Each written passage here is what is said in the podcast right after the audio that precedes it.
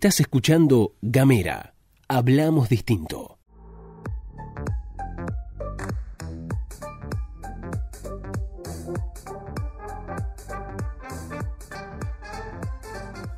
Sean todos muy bienvenidos a De Jardines Ajenos, este podcast literario que sale de el antro búnker de resistencia cultural de Gamera Producciones. En el día de hoy vamos a estar hablando acerca de literatura en este espacio de lectores para lectores.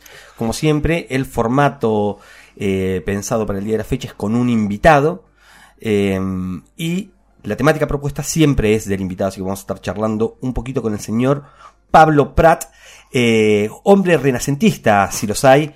Pablo viene del palo de la música, de lo audiovisual, de lo cultural en cada una de sus formas y si tengo que decir algo acerca de él como para contextualizar al invitado. Es que soy un gran bailarín. Sobre todas las cosas. Pero eh, Pablo es un, podríamos decirlo, un sibarita cultural. Es un tipo con verdaderamente un gran pero gran gusto. Estamos hablando de cine, estamos hablando de música y por supuesto estamos hablando de libros. Tiene una biblioteca bellísima que cada uno que pasa por ahí la envidia con ganas. Eh, es un placer, Pablo, tenerte en el día de la fecha en De Jardines Ajenos. Propusiste, ayer habíamos estado charlando acerca de la temática de hoy y propusiste la guerra como temática. Así, vine, vine bélico, de mis vacaciones. Ok, bueno, contame un poquito por qué la guerra. Eh, nada, ayer cuando me llamaste, tarde, como siempre, eh, para, para decirme de venir y qué sé yo, me, tiraste varias opciones de tema. Y, y, estuve revisando y armando como diversas listas. Pero. ¿Cómo nos gustan las listas, no? vos, vos, vos, tirás y uno, y uno comienza, ¿no? Hay, hay, un, hay un libro muy bueno de George Perec, Pensar, Clasificar, en el que el chabón hace listas todo, todo el tiempo. tiempo. es, es, muy francés eso, también de hacer listas. Bartes también ha sido otro gran listero. Eh, pero me di cuenta de, tal vez porque estoy, estaba leyendo el Club de la Pelea 2 últimamente, pero me di cuenta de que hay algo que nos atraviesa desde Ajá. siempre, que es el conflicto. Ajá. Y que, digamos, está con nosotros desde las primeras obras literarias. O sea, una de las bases de nuestra cultura greco-romana, judeo-cristiana, zaraza, es la Ilíada, el primer gran libro de la literatura y es occidental. De, occidental. Es la, y es de guerra, es un libro de guerra. Es un canto bélico. Es un Es canto así. bélico, claro. O sea, es eh, canta o musa la cólera del peri de Aquiles. Ah, bueno, no sé. ¿No? Yo vi la película, ¿no? Entonces, eh, O sea- a, mí, a mí me interesa, está perfecto. Y es un, po- es un tema un poco machirulo, porque no hay muchas cosas de guerra o sobre guerra que tengan a mujeres como autoras o mujeres como eh, protagonistas. O sea que es una condición de la masculinidad, digamos, la cuestión bélica casi. Y por, yo creo que tiene que ver, ayer mientras trataba de dormir pensaba en, en- en el- en lo que iba a decir hoy. Eh, tiene que ver con esa cosa, nosotros estamos atravesados por el discurso belicista.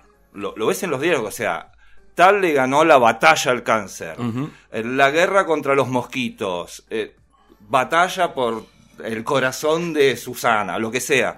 Pero estamos todo, Todo el el tiempo, tiempo. atravesados por eso. Completamente de acuerdo, ¿no? Uno podría pensar que eh, la guerra ha definido al mundo, de, de alguna manera, ¿no? Le ha dado forma, como que está en nuestra naturaleza. Por un lado me parece la, la ignorancia, la ambición y la necesidad la han justificado en multitud de oportunidades, ¿no?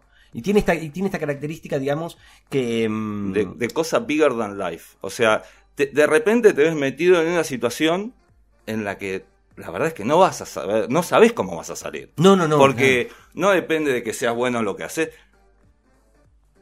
Pura suerte. Completamente te toca, o azaroso. no, te toca o no te toca. Completamente azaroso. Y es esta cosa, ¿no? La declaran los poderosos, la sufren los débiles y la terminan justificando los vencedores. ¿No? Siempre. Es, es- es un poco, eh, ese es el relato, ¿no?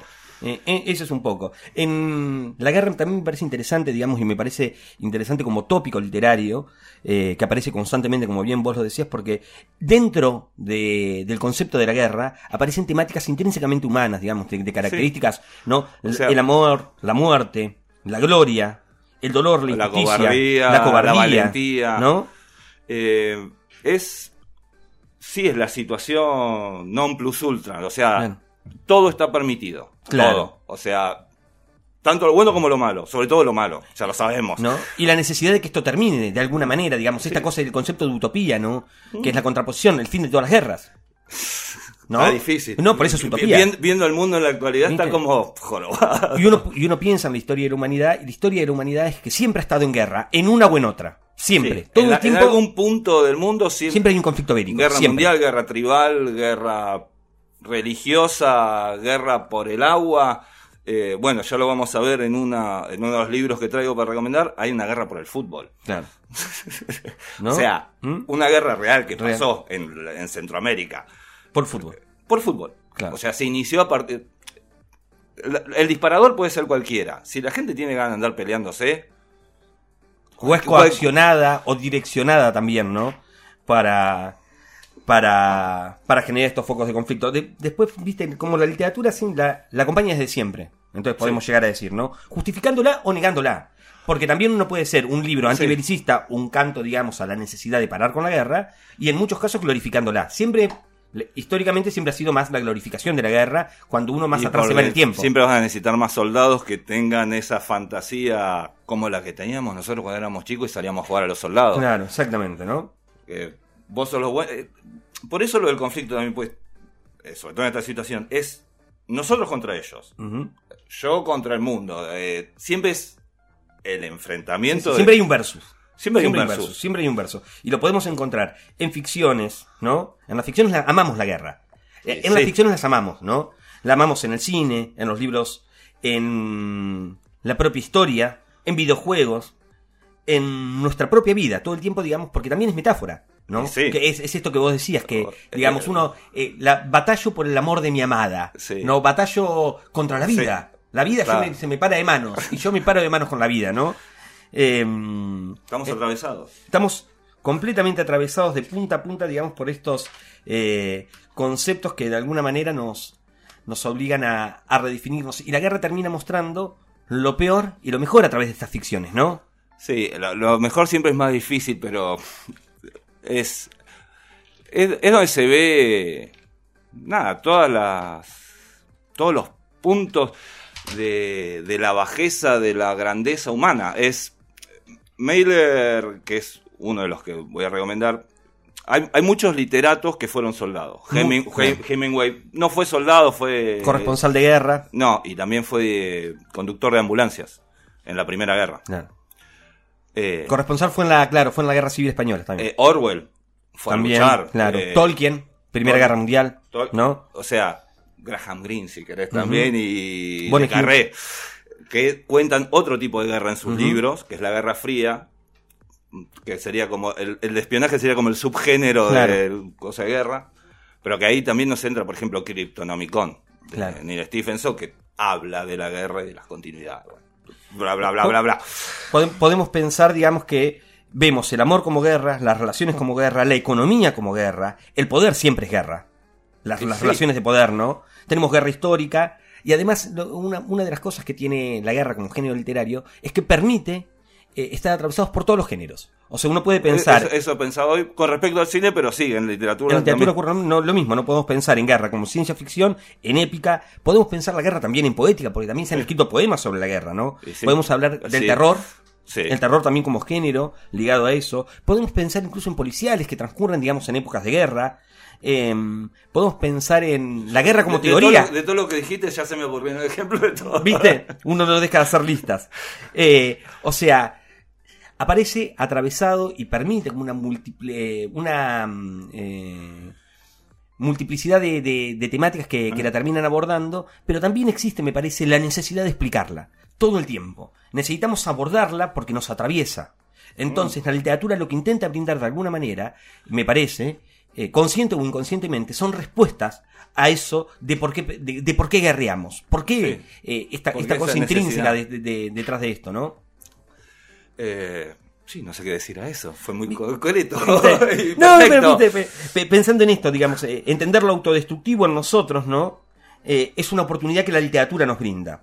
De ahí pensamos justamente en estas recomendaciones. Sí, nos permite pensar también el cómo reaccionaríamos nosotros en una situación así, porque es muy fácil decir, yo jamás mataría a un hombre por la espalda o jamás podría matar a nadie si de repente te encontrás en una situación de que te están disparando de 20 lados distintos y lo único que podés hacer es correr o disparar, porque si, corres, pues si, te- si corres te disparan te- los propios, claro.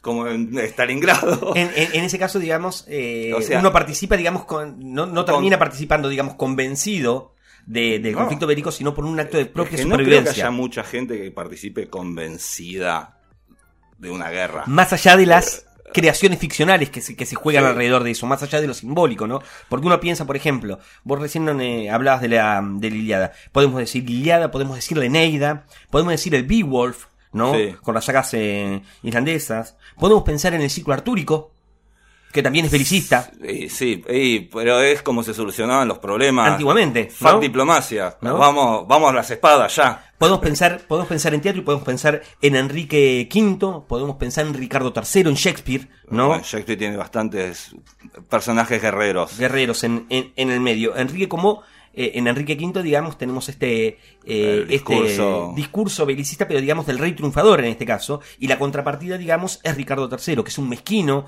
es un, en gran parte, un, un imbécil, digamos, Sí. eh, que subyugado por, por el deseo de, de tener de más, digamos, eh, no estar a la altura de las circunstancias. Podemos pensar en Macbeth, también en Shakespeare, ¿no? Pero no es, no es tan bélico Macbeth. Y termina con un enfrentamiento, digamos, que se termina cobrando. Él termina haciendo una revolución en el seno bueno. mismo, digamos, de, de- de un reino. Bueno, es- es un conflicto, es un conflicto civil. Es un conflicto que termina, digamos, en, en un. En, En batalla. En batallas, en batallas, ¿no? Podemos pensar el paraíso perdido de Milton, Sí. ¿no? También, como una Sí. guerra entre el cielo y el infierno. Y eh, bueno, la guerra entre el bien y el mal es lo que atraviesa mucha parte de la literatura también. Completamente, porque. o sea, eh, no, necesariamente bélicamente, No, pero no, no. puede ser Con- en el interior de por- una persona. Por supuesto, o sea, las batallas que se libran adentro, ¿no? Podemos pensar también en, yo qué sé, no sé, eh, en un punto el apocalipsis de San Juan, ¿no? Que aparece sobre el final de todas las vidas. O sea, que es la batalla definitiva y última en términos simbólicos. O sea, Sí. estamos atravesados completamente por esta temática. Y no- nos, nos acompaña desde pequeñitos y, y lo vivimos en el día de, realidad política actual. Estamos en conflicto. La grieta podría La llegar a ser famosa la, la grieta famosa es- grieta que nos atraviesa como sociedad. También es, si querés, una Es- guerra es- ideológica. Es, otro nosotros contra ellos. No importa qué nosotros y qué ellos. Es nosotros contra ellos. No importa qué lado Claro, pongas te de, de- de claro. ese. de, de esa ecuación. Eh, después, ta- son, después hay guerras simbólicas y sobre todo hoy por hoy guerras mediáticas. O sea, digamos, to- todo lo que es el, lo- el- la utilización del metadato, digamos, para construir eh, construir realidades. real- es- es- ¿no? Si querés, es una batalla de realidades. ¿No? Es, sí, estamos, Es en- eh, es- son tiempos interesantes estos que vivimos. ¿No? Hay, hay, hay una cuestión de, de chinos y sus maldiciones. Esto- estos son de. Me, me parece que la potencialidad de, de la guerra como, como idea metafórica es riquísima. Y por eso vamos a intentar eh, explorarlo por medio de. mm, De algunos ejemplos. De algunos ejemplos que- concretos. Que, que hemos traído a tal fin. Y, pero, y además, completamente arbitrarios, seamos sinceros con esto, porque eh, la temática nos lo permite, digamos, con total libertad. Si querés hago un pequeño disclaimer. La persona que va a recomendar los libros no tiene ninguna autoridad salvo la del propio gusto y conocimiento. Está bien, pero este de todas maneras es un podcast caprichoso. O sea, el espacio de jardines ajenos está pensado, digamos, para ser completamente arbitrario en las recomendaciones que damos. Nos atraviesan y lo charlamos Todo el mundo pasada. tiene listas distintas. Por supuesto. Y, y es un poco la riqueza de esto. Pero pensándolo de lectores para lectores, ¿no? Que, que, que es el, el espacio este que, te- que tenemos acá en Gamera, en, de Jardines Ajenos, pensándolo con la idea siempre de que nuestras propias listas, y acá me hace acordar a High Fidelity, Sí. ¿no? Eh, en el cual las listas están hechas para seducir. Queremos seducir, queremos agradar. Siempre estamos haciendo mixtapes de nuestros gustos. ¿No? Y, y en función de eso seducimos al otro y nos dejamos seducir con el otro. Una cosa que nos atra- que nos, Mm. Me que estás nos haciendo ocurre- sonrojar. Viste, no te pongas mal. Eh, nos seducimos mutuamente y, está- y hay- es un- por ejemplo, ¿no? Vas a, vas a la casa de alguien. Vas a la casa de Yo alguien. ¿no? chusmeo bibliotecas, perdón. Claro, ¿no? Es, es eso. Y si tiene una buena discoteca, también. También, ¿no? Pero la biblioteca es, digamos, casi el primer filtro de características para lectores. Sí, Uno si, va veo, y busca. si veo mucho Paulo Coelho, Mm, te la baja. me, me corro. Te, te la baja. Ha sido un gusto, ha sido un placer. Muy rico el café. Chao. Eh, eh, entonces, eh, los, los listados que tenemos un día para, para el día de hoy, para nuestros lectores, esperemos que sean seductores. 500 grados, sí, está bien. ¿Quieres Bueno, arrancar?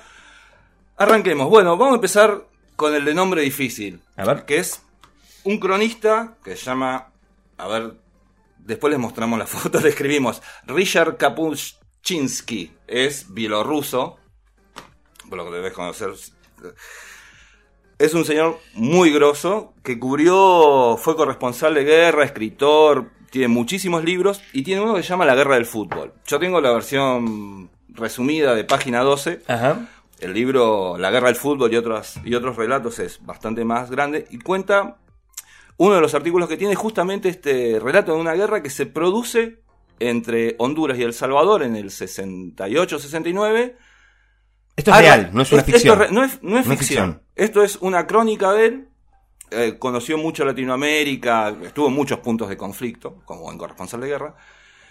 Y él lo llegó a cubrir porque estaba dando vueltas por México en ese momento. Y por un amigo dice: Mira, acá empieza una guerra. O sea, había habido un, un partido de ida Ujú. del Salvador yendo a Honduras. El equipo del Salvador no pudo dormir en toda la noche porque los hinchas hondureños haciendo bardo afuera para que no durmieran. Pierde por 1 a 0. En el momento que pierde, una chica salvadoreña va y se pega un tiro en el corazón porque no soportaba que, La- su, que su equipo perdiera. Ajá. Quilombo en las calles. Cuando va Honduras a jugar al Salvador, pancartas con la cara de la chica por nuestra heroína, les hacen lo mismo, pierden 3 a 0 y se va todo al- a la merda. Así, Pero, digamos, y, empiezan, pero- y a partir de eso empiezan con combates en la frontera. Y el chabón va a cubrir eso, pero a la vez Pero, o sea, o sea el, esta- el, el Estado, los, esta- los estados No, se no, declaran no. en guerra. O, em- empieza, no, los estados no se declaran en guerra. Hay quilombo a nivel popular. está bien, claro. Y después empiezan escaramuzas en la frontera y ahí, bueno, viste La- que las una cosas, escalada. si necesitan escalar, escalan. Y él empieza a recorrer y, y ve como una Es el, y, eso, y es un sinsentido. Pero seguramente es un sinsentido funcional, seguramente, a algún A relato o algún interés. Seguramente. Marca algunos puntos de interés. Pero es una visión muy interesante. Ajá. Casi el absurdo, es un absurdo. Y es que la mayoría de los libros que traje hoy Ajá. Es porque supongo que son de satiristas. La mayoría son de satiristas, algunos están escritos desde la visión del soldado triste, digamos, o que está con el PTSD. Pero la mayoría son sátiras porque es la única forma de entender la guerra, si querés. Es, si, si no te la tomás en joda, te volvés loco. No, no, no hay. Sí, es una de las formas, ¿no? Es- digamos, cuando, cuando sos protagonista, eh, en, en algún, en algún momento, digamos, para preservar la cordura. Te- te- tenés que abstraerte y, y poner una distancia humorística porque si no, la, la única otra opción es flipar Claro, o pegarte corchazo. perfecto. Que, que de eso hay mucho en, en las guerras. Bueno, siguiente, vos. Voy yo, voy yo. Eh, yo traje, un- tal vez uno eh, que todo el mundo conoce, pero me interesa, me interesa ver tocar eh, la cuestión bélica en esto. Eh, estoy hablando de El Señor de los Anillos de J.R.R. Tolkien. Eh, Tolkien fue. ¿Qué significa el JRR? ¿John Mm. Reginald algo? Sí, no me acuerdo. JRR. Eh, JRR. Eh, Como JG Ballard. Nadie sabe nadie qué caso sabe, significa caso. JG. Eh, Tolkien escribe y, y edita El Señor de los Anillos sobre finales de principios de los 50, finales de los 40 más o menos. Es la trilogía, digamos, es eh, posterior a la escritura del Hobbit. El Hobbit, Sí. podemos decir que, que es un primer puntapié inicial a este mundo fantástico. Tolkien inaugura prácticamente un género literario en sí mismo. eh, o La sea, la- fantástica. y, y- y la riqueza, digamos, eh, literaria de Tolkien y la sombra de Tolkien todavía se siente, digamos, porque Sí. es, eh, el modelo un poco a seguir, digamos, una especie de faro que aparece ahí y es aquello que intentan también... Fue el, eh, el primero y el que marcó el camino de cómo. Libros largos, eh, universos Trilogías. repletos de detalles y lenguas y razas y todo. Absolutamente todo, absolutamente todo. Y Una atención al detalle. minuciosa y la creación completa en su totalidad de un universo ficcional alejado de la realidad, ¿no? Sí. No, no, no hay punto de... no se tocan, porque siempre lo fantástico era las personas de nuestra realidad o, no, no, o de nuestro plano entrando por una puerta a un mundo mágico. Siempre se daba esa circunstancia, digamos, ¿no? Eh, en Tolkien no hay puerta. Una de las grandes herramientas narrativas, el, neófito que entra a un mundo. Un mundo que desconoce, que desconoce, digamos. Es siempre, eh, en ese sentido es una podemos encontrar esa misma estructura en casi todos los mitos, básicamente, ¿no? Eh, Tolkien va a borrar esa puerta y va a arrancar directamente con un universo completamente ficcional. No se entra, se vive ahí directamente. Va a pensar una geografía, una fauna, una historia. Todo, ¿no? Hasta el mapita detallado, todo. ¿No? Un trasfondo, ¿no? Sí. Eh, toda, una toda una historia riquísima atrás. No sé si alguien leyó el Silmarillion, yo nunca lo pude terminar. Yo lo leí. Bravo. Gracias. Eh, me gusta mucho. Para mí es insoportable. Eh, sí, sí, sí, es un libro ripioso. Pero mm, después en algún momento haremos, haremos una de, épica fantástica. A mí lo que me interesa, más allá de, de la historia, digamos, de mm, de la comunidad del anillo, digamos, ¿no? Y, la aventura que tienen que, que, hacer con la figura de Aragón, con la figura del Hobbit y demás, eh, es un poco la cuestión bélica que, atraviesa fuertemente la obra, la visión que tiene Tolkien en esto. Y acá voy a ser un poquito crítico con Tolkien, porque me parece que Tolkien está atravesado. Qué atrevido. ¿Viste? Qué, atrevido, qué atrevido. Pero yo creo que Tolkien estaba atravesado también. Hay un contexto y un momento, pero claramente los orcos son musulmanes. ¿No?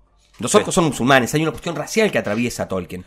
Lo... ¿Vos decís que en esa época ya era un tema? Sí, yo, pues, yo creo. Es más, los orcos tienen cimitarras. No peleen con espadas. Ah. No peleen con espadas, básicamente. Son de piel morena, hay, todo, me parece, que Una construcción. Una construcción de características políticas, en términos simbólicos por parte de Tolkien. Eh, y él propone, digamos, lo blanco, lo ario, eh, los elfos, lo nórdico, lo europeísta, por eh, la contrapartida, digamos, que podrían llegar a ser, digamos... La, civilización y barbarie. básicamente, basados en sus propias experiencias, digamos, como eh, soldado, como oficial en realidad, en la Segunda Guerra Mundial. Él va a atravesar y va a poner, digamos, en esa figura principal van a estar Frodo y Sam. Mm. Y en la figura de Frodo y de Sam va a aparecer el oficial y el soldado, porque en aquel entonces los oficiales tenían, porque tenían un rango más alto, se les daba un soldado para el, el, ballet, el, como no me acuerdo cómo se llama en el régimen militar, el, mayordomo, el, ayudante. Claro, un, el ayudante de cámara. Claro.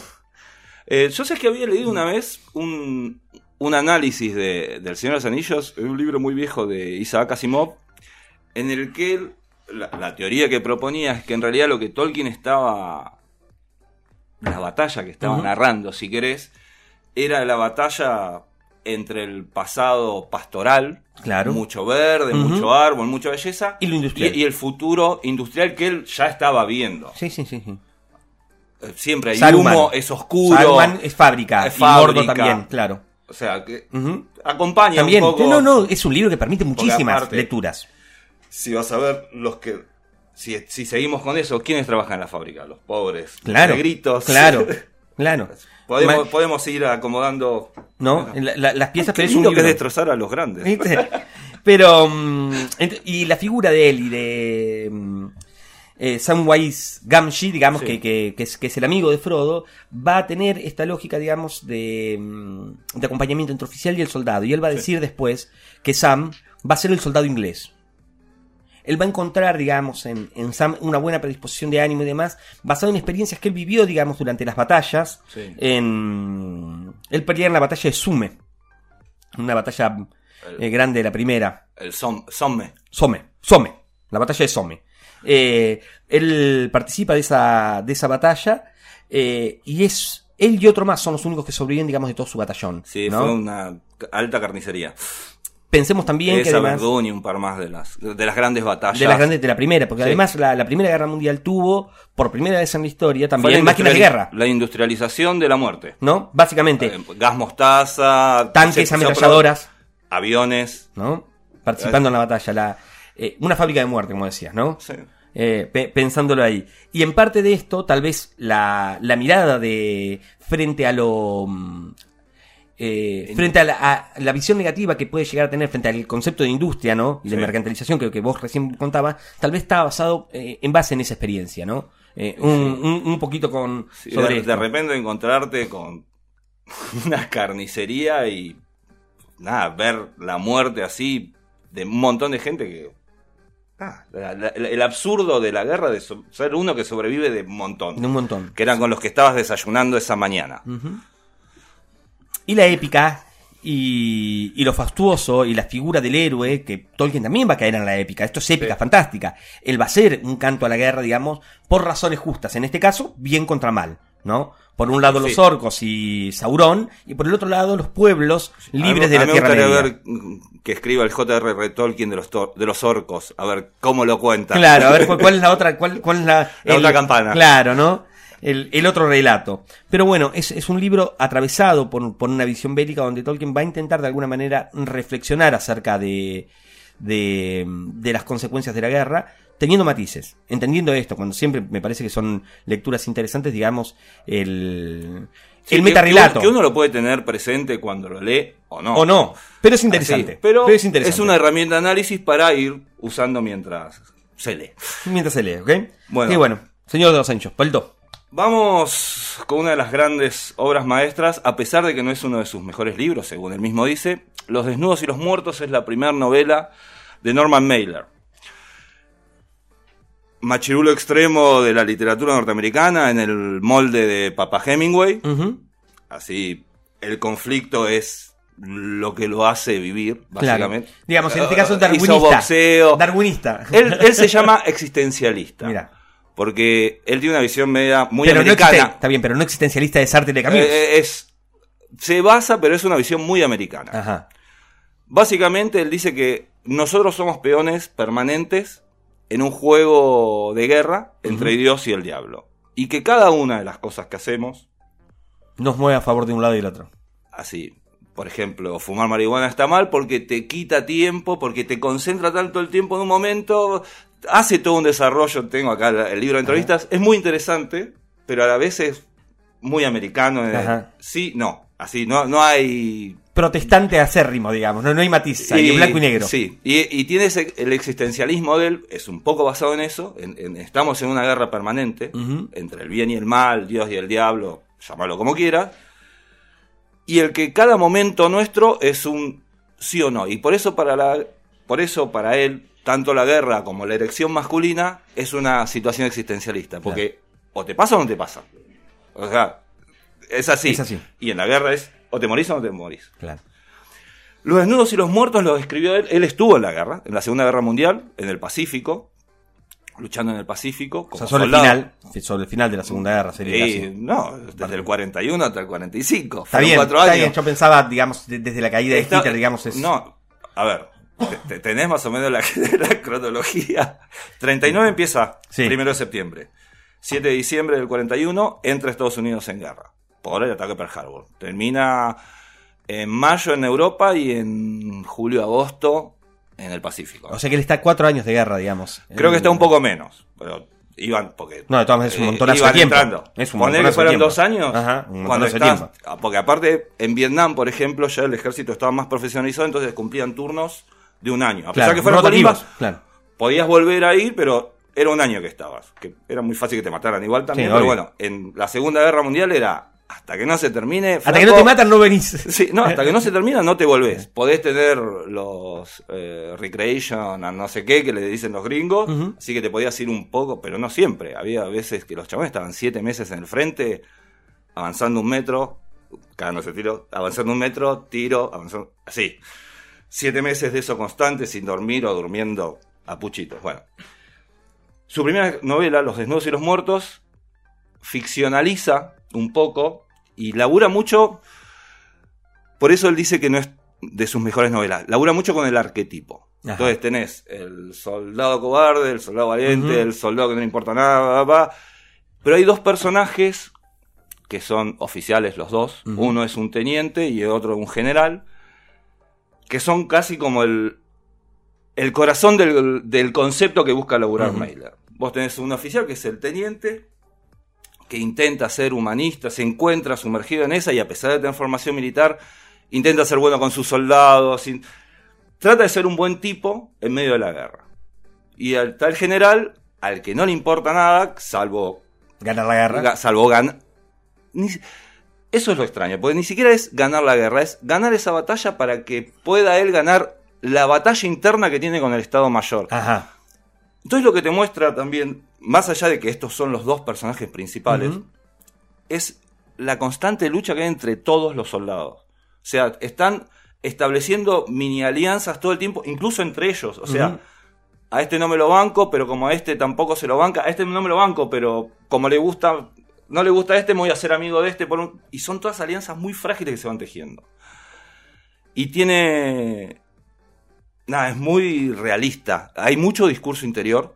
La novela es un bodoque de 600 páginas. De reflexión, digamos, interna ah, acerca de la guerra. Anoche me lo, me lo bajé y lo, lo, volví a releer. Es bastante más eh, ágil de lo que me acordaba. Y están todo el tiempo, todos los soldados están todo el tiempo en me voy a morir, no me voy a morir, voy a salir, lo odio es, es la zozobra permanente el, nudo argumental, si se quiere, es muy simple. Unos tipos tienen que ir a hacer a tienen que desembarcar en un lado y tienen que ir a cubrir una posición japonesa y tienen que cruzar el bosque, la selva y todo eso. Más todos los, los otros momentos, por ejemplo, el general no está ahí, es el que los manda. Claro. Con respecto al general, hay algo que tiene Mailer que es increíble, que eso, eso son las razones por las que me gusta.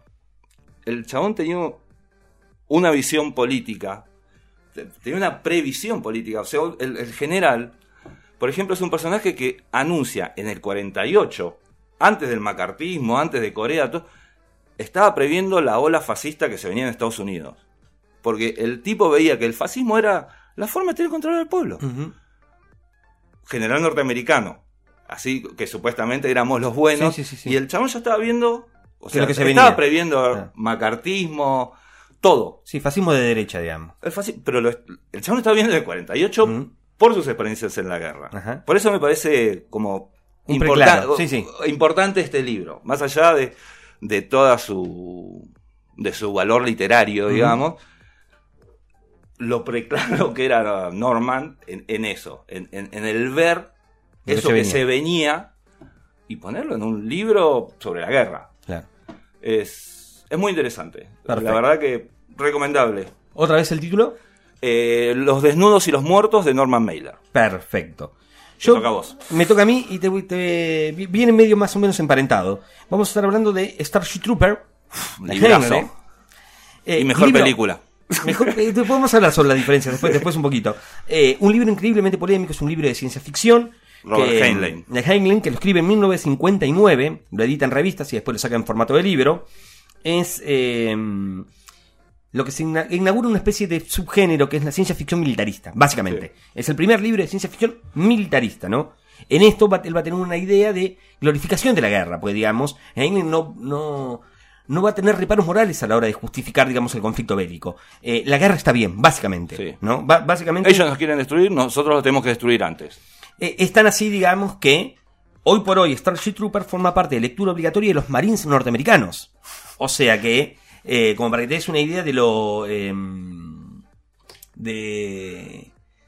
De la importancia cultural que ha adquirido. Sí, viste, y, no, de, cómo es funcional el establishment y al relato bélico norteamericano, ¿no? Que los, norteamericanos, si, si, algo saben de, relato bélico, ¿no? Y, de construcción, justamente, de sentido, eh, en función de justificación bélica. Viven en guerra. son, son ellos, ¿no? Em, él va a contar la historia de John Rico, que es un, un porteño. Un porteño. La guerra está en, está en un, está atravesando un conflicto bélico con una raza de insectoides que van tomando las colonias humanas a lo largo del mundo. Finalmente, del universo, pues, el universo, de, sí, el de la galaxia. De la galaxia, ¿no? Eh, y hay colonias que están siendo atacadas por, por estos bichos que son insectoides. Por lo tanto, estos insectoides no tienen rasgos humanos en absoluto. No hay rasgo humano ahí. La entidad, la otredad, el conflicto del otro, eh, está completamente justificado porque no hay empatía con esa entidad, ¿no? Eh, finalmente llega, por supuesto, eh, un ataque de alienígena a la Tierra, destruye Buenos Aires puntualmente. John Rico es de ahí, jura venganza John, se alista junto con sus, eh, con sus amigos y vamos a ver todo lo que es el periplo interno. No, no es tanto el conflicto bélico, sino la carrera de Rico dentro de un conflicto. No, es una narración de campaña, sino él adentro de Adentro, dentro de esto, ¿no? Un poco lo que le van a decir a Heinlein, y yo creo que un poco con razón, él va a justificar una sociedad fascista bien de, un, fascismo de derecho, digamos, funcional, bien en el formato norteamericano. Yo no me acuerdo si en el libro está, pero en, la película está muy clara la diferencia entre tipo que vive y ciudadano. Exactamente, en esta cosa media espartana, ¿no? Bien, bien, bien eh, en el sentido griego de lo bélico, ¿no? Em, justifica el castigo físico también, ¿no? O sea, bueno, todas las aberraciones. Bien facho. Bien, pero bien, bien, pero bien facho. Con una narrativa, eh, los personajes son un poquito maniqueos también, o sea, también funciona con un poquito. en, la literatura bélica, el, arquetipo es lo que te permite entrar también. En la narrativa, supongo que uno pone, van poniendo más o menos el acento, pero en lo que es bélico, bélico fuerte, se trabaja con arquetipos como bien definidos, lo que hace que si la lectura sea, uno, eh, el acento está puesto, digamos, eh, no en la creación empática de los personajes. Porque es difícil empatizar, digamos, con estos personajes que son tan estructurados. Pero así todo, de todas maneras, es una obra muy, pero muy interesante. Y lo que quería charlar con vos acerca que vos charlabas la, la versión de Verhoeven, ¿no? De, eh, muy linda versión. Yo, creo que la versión de él eh, hace una cosa como muy arriesgada de Verhoeven, porque lo transforma en parodia. O sea, hace, agarra el mismo libro que está escrito seriamente y lo parodia. Verhoeven tiene es muy habilidoso en ese tipo. muy Robocop También. Es, una película pro policía que es antipolicía. Es antipolicía. Completamente antipolicía. Es, es muy bueno en eso el holandés. Sí, sí, sí, sí. Y, en esta ha logrado como una cinta y vale la pena leer el libro y después ir a ver la película para notar las diferencias y, las sutilezas con las que el tipo con las que el tipo trabaja. Así que Starship Trooper también forma parte de, una lectura obligatoria, digamos, dentro de, lo que la guerra Y es muy loco, te hago un pequeño aparte que muy poco tiempo después, Heinlein escribiera lo que se considera como una de las grandes novelas hippies, que es Extranjero en Tierra Extraña, en la cual es todo amor y paz, y vivamos todos juntos. Es hermoso el personaje de Forastero en Tierra Extraña. Es un personaje eh, interesantísimo, digamos, en la, en la figura de la literatura norteamericana de los años 60. Amigo de Dick, le prestaba guita a Dick Henry, le, prestaba, le, cada vez que Dick vivía con 10.000 problemas financieros y era y además era un drogata, digamos, ¿no? Era un hippie drogata y este tipo con corte militar, con su señora, con su casita en el Pero sabía que era un buen escribiendo. le daba le daba plata eh, y Dick lo reconoce y se lo agradece en varias oportunidades. Y bueno, Heinlein aparte es uno de los tres grandes de la ciencia ficción clásica son él, Asimov y Clark. Y Clark. Yo lo sacaría a él, lo pondría a Bradbury. En, la misma terna. Pero porque. Lo que pasa es que estamos hablando de ciencia ficción más clásica. Sí, sí. Más, dura, digamos. Ah, no, no, no. Eh, Bradbury entra más en la sensibilidad de la, New Wave de los 60, Sturgeon, eh, Silverberg, Tick mismo. Sí, sí, sí, además. Es más eh, como de esa corriente. Sí, sí, sí, y más tirándolo a. Es un poeta. Básicamente. No, le interesa en absoluto, digamos, lo, verosímil en términos científicos. No, por, qué llegan las naves a Marte? No importa. Porque sí. Porque es lo que pasa. Claro, básicamente. Bueno, vamos. Saltamos. Eh, Matadero 5. Carl Otro soldado. ¿Qué te cuenta el otro lado de la guerra? Ahí. Es. Es muy rara la historia. Vonnegut, un germano americano, nacido en Indianápolis, creo fue a combatir la Segunda Guerra Mundial muy joven. Lo toman prisionero y lo, y lo mandan a un campo, a una prisión en Dresde, que era una ciudad civil, o sea, dentro de la guerra, casitas de madera, no había fábricas, no había puestos militares, tenían a los presos ahí laburando. Y una noche el mando aliado decide bombardear y probar un nuevo tipo de bomba sobre Dresde y crean un holocausto de fuego, eran bombas incendiarias, ciudad de madera, que la gente se metía en los sótanos y se quemaba viva. Claro, un horno, básicamente. Así es. Murió más gente en Dresde que en Hiroshima, por ejemplo. Y es un bombardeo del que muy poco, muy pocos de los aliados se hacen cargo. el primer capítulo de Matadero 5 es él contando esa historia, diciendo que él, lo escribe en el 60 y pico, tardó como 23 años en escribirlo. Porque era. Macerar ese horror, ¿eh? ¿Cómo, cómo contás? Porque él, seguía prisionero, él sobrevivió, pero después tenía que laburar, sacar, o sea, se la pasó sacando muertos de sótanos, familias enteras. ¿Cómo, cómo, narras eso? ¿Cómo, cómo, le das un sentido humano? Todo ese primer capítulo lo, lo cuenta él y el subtítulo, porque Matadero 5 tiene un subtítulo que es La Cruzada de los Niños. El subtítulo se lo da la, mujer de un ex compañero de él, de, de la guerra, que, que él notaba cuando se junta con él para hablar de la guerra, con este amigo, que la mujer estaba enojada. Y él no entendía por qué. Y, y la chica dice, pero ¿no se dan cuenta que eran unos pibes? O sea, porque la verdad es esa, eran pibes de 18, 19 años que de repente se habían metido en, En el infierno. en el infierno. Y eso le da el subtítulo que la Cruzada de los. Niños es una cruzada, de- una de las cruzadas que hubo, que en realidad eran unos tipos que engañaron a pibes, que eran pibes sueltos en esa época. Los reclutaron y se los llevaron. reclutaron para llevarlos a Palestina en ese momento, para recuperar Jerusalén, pero en realidad era una trampa porque la mitad se murieron en el viaje y la otra mitad la- los vendieron en el norte de África como esclavos. Unos divinos. Hermosa gente. En, en esa época. Sí, sí, sí, Bueno, sí. No es que ahora no haya muchos de esos, pero bueno. Eh, entonces lo que él hace recurre a un artificio literario y se, se pone en la piel de un personaje que es Billy Pilgrim, que le pasó todo lo que le pasó a él, sobrevive, eh, se vuelve a Estados Unidos, se casa, tiene hijos, se muere su mujer, y él en un momento empieza a vivir, lo, lo abducen unos tralmafadorianos, Ajá. que es una raza alienígena que ve el tiempo no como una sucesión lineal, Sí, una lef. si- no, sino como un, Ah. un plano. Todo está pasando Ajá. al mismo tiempo y nunca bien, deja de pasar. Está bien.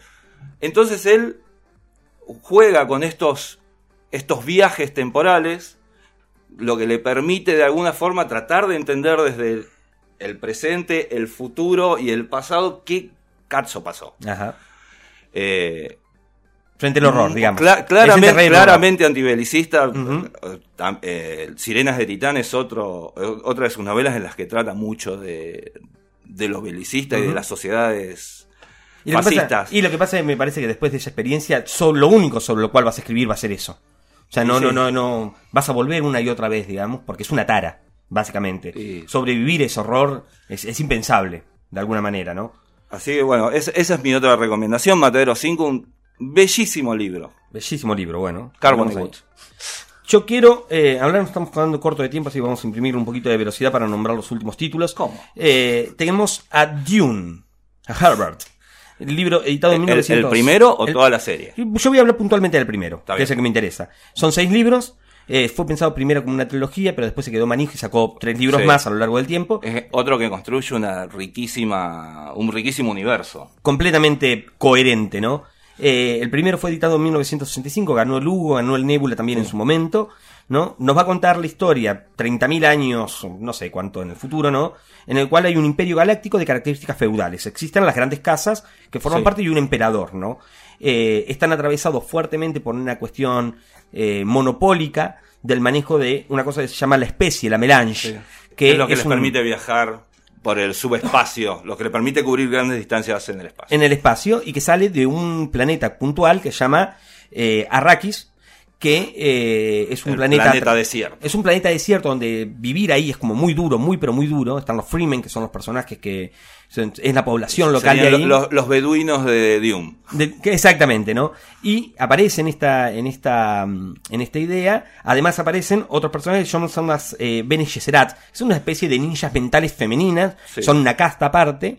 Y hay una profecía que dice que estas tienen, estas mujeres tienen poderes mentales, de adiestramiento físico. Son prácticamente Sí. ninjas asesinas, entrenadas. Y que va a venir alguien del lado Un masculino. masculino. Un masculino. El elegido. El elegido, ¿no? Exactamente. Aparece Paul Atreides, que va a ser el hijo de una Bene Sí. Gesserit, junto con uno de... Uno de los nobles. Con uno de los nombres, con Leto Atride. eh, y va a estar destinado a esto. En el medio hay una runfla política muy importante que tiene que ver justamente con la de distribución y el comercio de, De la especia. de la especia, ¿no? Eh, van a terminar en asesinato en el padre de, de Le- van a matar a. Leto.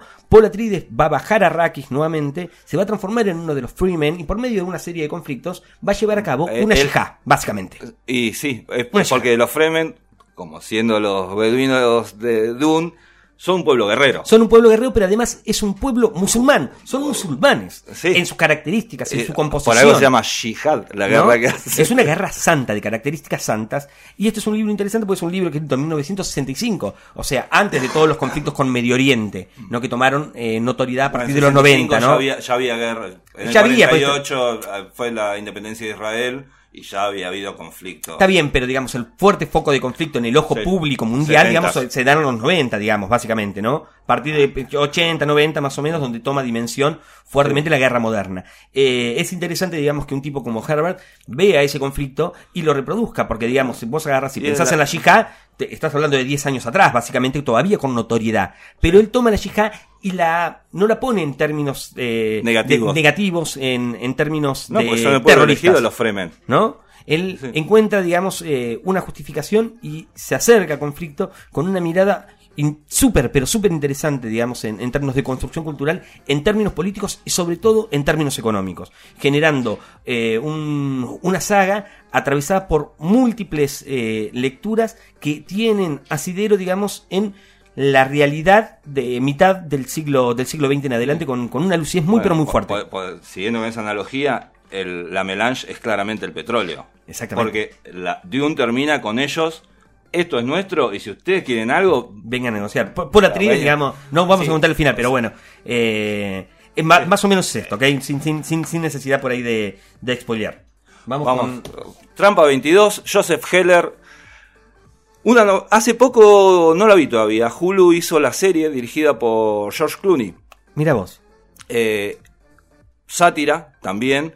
Joseph Heller escribe este libro en el 65 plena guerra de Vietnam, muy antibelicista, y lo loco de este libro es que está escrito como si fuera escrito por un stand-upero. Ajá. O sea, tiene mucho, eh, en, el prólogo habla mucho de los de los comediantes de stand que todavía no se llamaba stand-up, los comediantes del shtick judíos. Los comediantes neoyorquinos del shtick. El shtick es como el una historia que empieza con mi mujer me contó que bla bla bla hasta que agota el tema y ahí salta otra cosa y ahí salta otra cosa y ahí salta. Entonces los personajes los personajes siempre están pasando cosas pero empieza con el título de uno te sigue un poco salta otro salta otro. O sea que no hay una narrativa per se porque hay muchos saltos temporales también lo, que te narra es qué es la trampa 22 la trampa 22 es lo que le pasa a Josarian, que es el personaje principal, que es un bombardero, él está en una base de bombarderos en Italia y tienen que ir a hacer misiones. Él es justamente lo que se llama el bombardero, el que va en la puntita, que mira dónde van las bombas, él es eso. O sea que está súper expuesto porque está adelante en un, uy, en un en una cúpula transparente. Entonces que ve que viene todo lo, los flags, todo. Y el tipo dice, no quieren más, no quieren más encuentra la solución en declararse loco. No, estoy loco, no puedo ir. Y el psicólogo se lo da vuelta. ¿Cuál es la trampa 22? O sea, claramente, querer ir a hacer una misión es estar loco. Pero vos, si no querés ir. Es porque estás cuerdo. Es porque estás cuerdo. Entonces estás súper habilitado para ir. Si desearas ir, yo no te dejaría ir. Hagas lo que hagas, estás jodido. o sea, esa después se va desarrollando en todo un montón de cosas. Como, como los personajes van creciendo. Por ejemplo, hay un comandante que lo podés ver mientras él no esté ahí. Solo podés ir a verlo mientras él no esté ahí. Y el absurdo y el sinsentido permanente es como la carne de esta novela que es súper. que te demuestra es. ¿Qué caso estamos haciendo? O sea, nos estamos disparando. Hay un, hay un intercambio. Para que lo busque. Un segundo que uh, cuando, a un poco antes de que le, le hablen de la trampa 22, dice que no quiere volver a salir porque quiere matarlo. dice, estás loco, le dicen sus compañeros de escuadrón. Pero él insiste, están intentando matarme. Nadie está intentando matarte, vociferó Clevinger. Entonces, ¿por qué me disparan? Disparan contra todo el mundo, quieren matar a todo el mundo. ¿Y eso qué tiene que ver?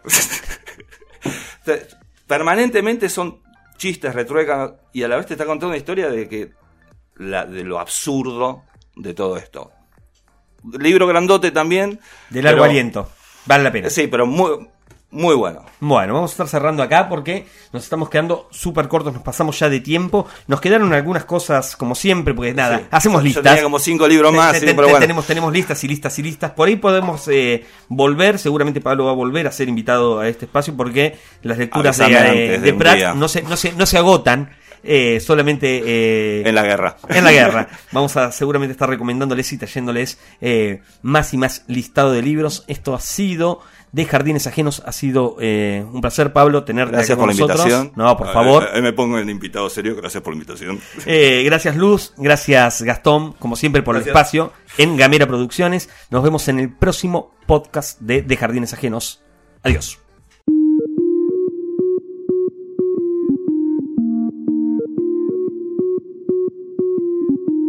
Compartí nuestros contenidos. Ayúdanos a crecer. Gamera. Hablamos distinto.